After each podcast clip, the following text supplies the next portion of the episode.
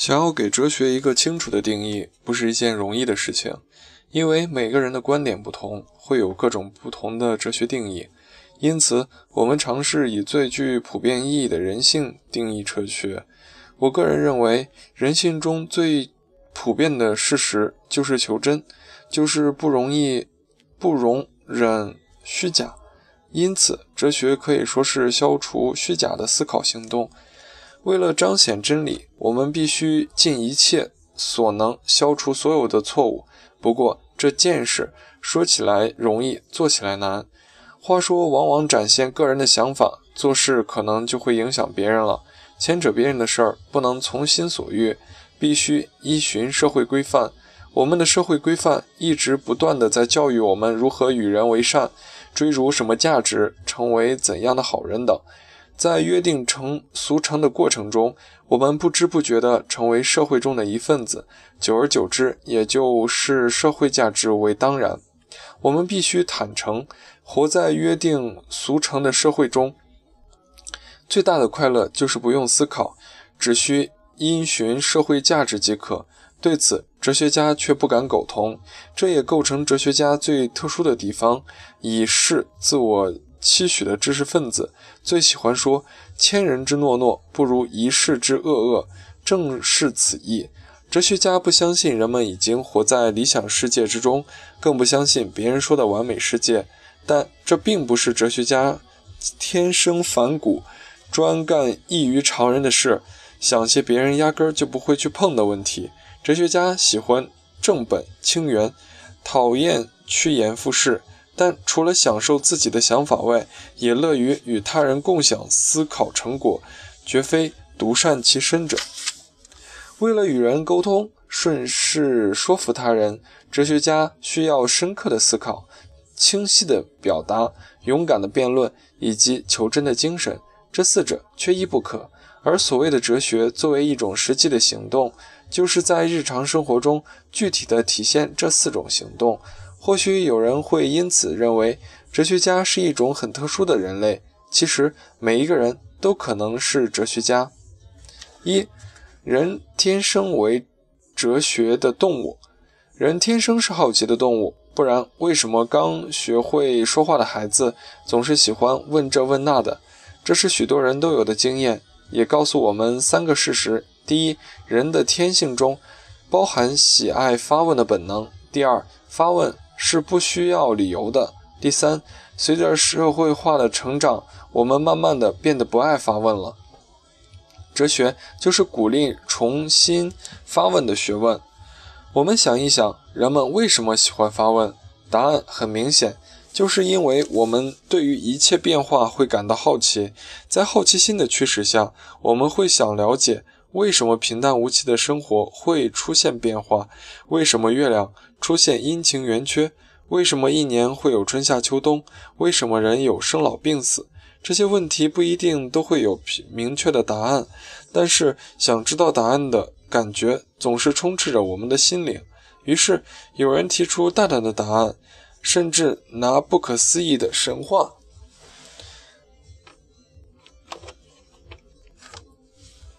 当做答案，所有人都拥有先人。所传流传下来的神话，并一度甚至继续用它们说明不可理解的自然。有趣的是，神话总是能够成功的发挥作用，满足古人对外在世界感到惊奇的地方。神话能够做到这一点的主因，是因为这个满足的过程，并不需要严格的逻辑因素，只需要满足人的求知欲，提一系。提出一个完整的说明。我以中国神话中最著名的女娲补天为例，解释这个有趣的满足求知欲的过程。人人都知道，不管地多大，上头总是笼罩着天空。天有日月，太阳决定四季，月亮展示圆缺。这些规律哪来的呢？中国传统用天圆地方称呼天体的结构，但为什么天体一定是长这个样，是一个需要解释的问题。于是神话传说开了，说天体曾经一度崩坏，导致昼夜不分，生灵涂炭。女娲出现了，炼五色彩石，修补垮掉的天，重新规律，受民以时，讲求人伦，人民从此安居乐业。女娲补天是我们至今依然津津乐道的神话故事，但它与哲学又有什么关系呢？它与哲学具有共同点，就是都企图解释自然结构与人文关系。那么，它们又有什么不同呢？它们最大的区别就是神话不允许批判质疑，也不许，也不需要理性论证。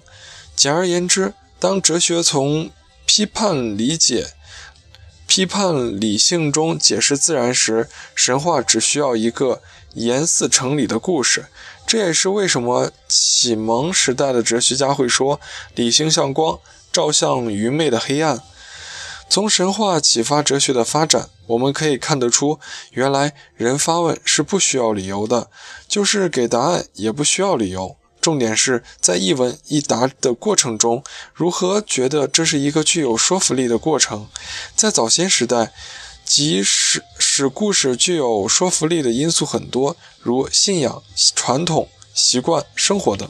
慢慢的，当这些因素所促成的说服力逐渐要求越来越多的人的时候，这一种力量开始要求这种说服力必须依附在某普遍的。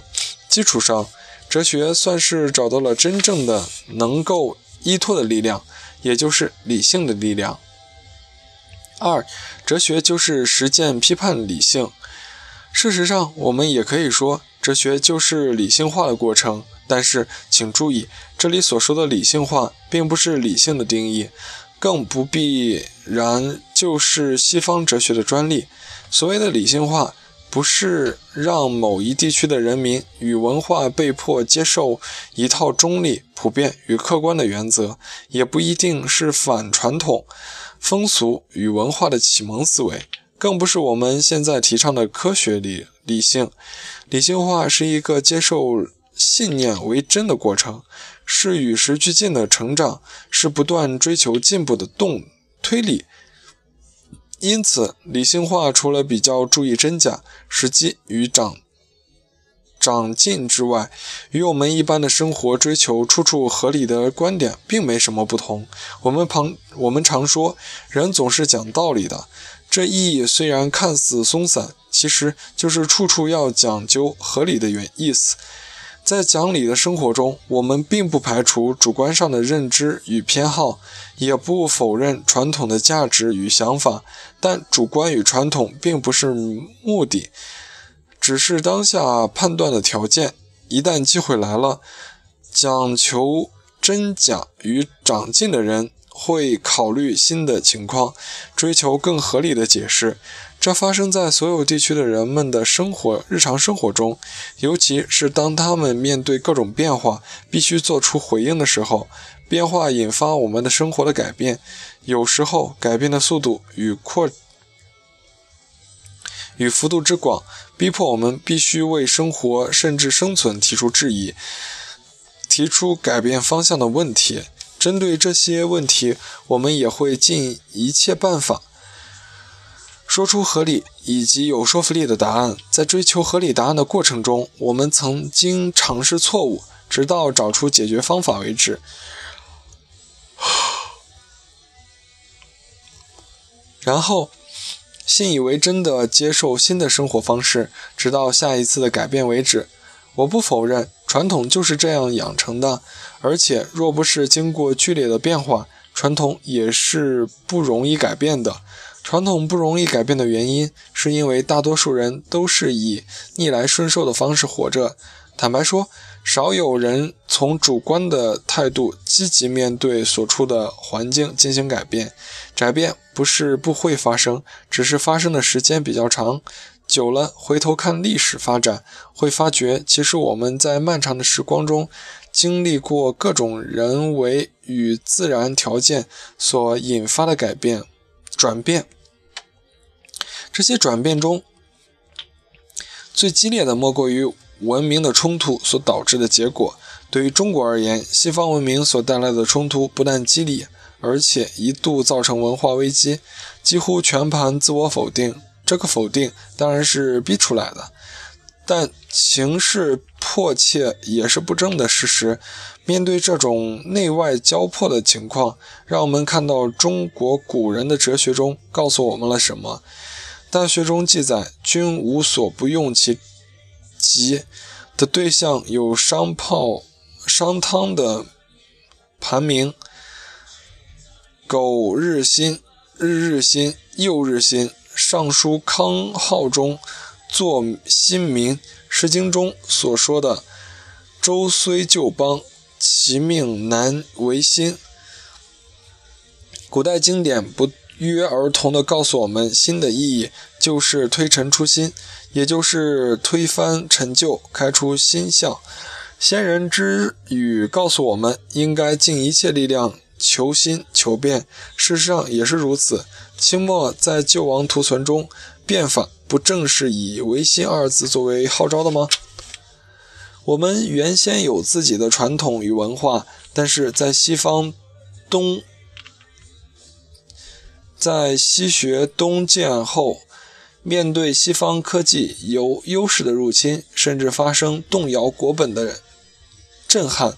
许多人认为这个震撼其实是个技术不如人的遗憾，但是也是奇耻大辱。但是无可计言，这些不愉快的经验迫使我们必须从批判的眼光审视自己的文化的缺失，思考别人的长进，提出合理的办法解决眼前的问题。例如，原先我们的文化中法治观念半较弱，解决人际的问题靠的是亲情、风俗与伦常关系。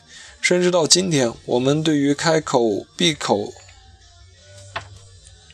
开口规则、闭口法则的人，依然没有什么好感。孔子《论语为正》中说：“道以之之以治，齐之以刑。民免则无耻，道之以德，启之以礼。”过法治社会的意见。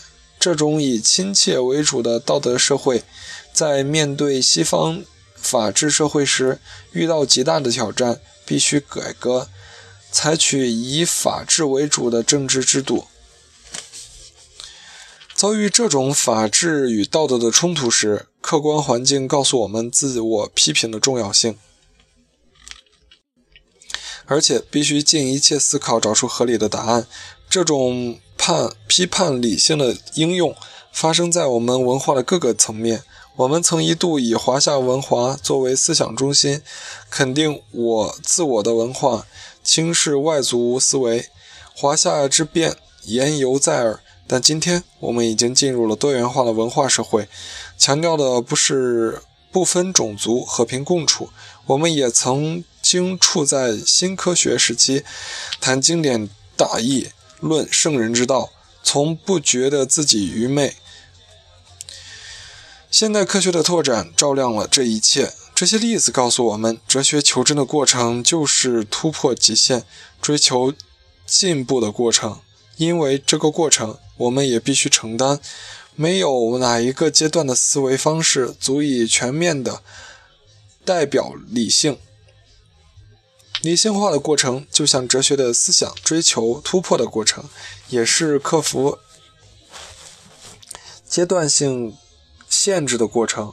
在这是这是动态发展的结果，是突破限制的体现，是持续进行的工作，也是哲学活动追求真理的事实。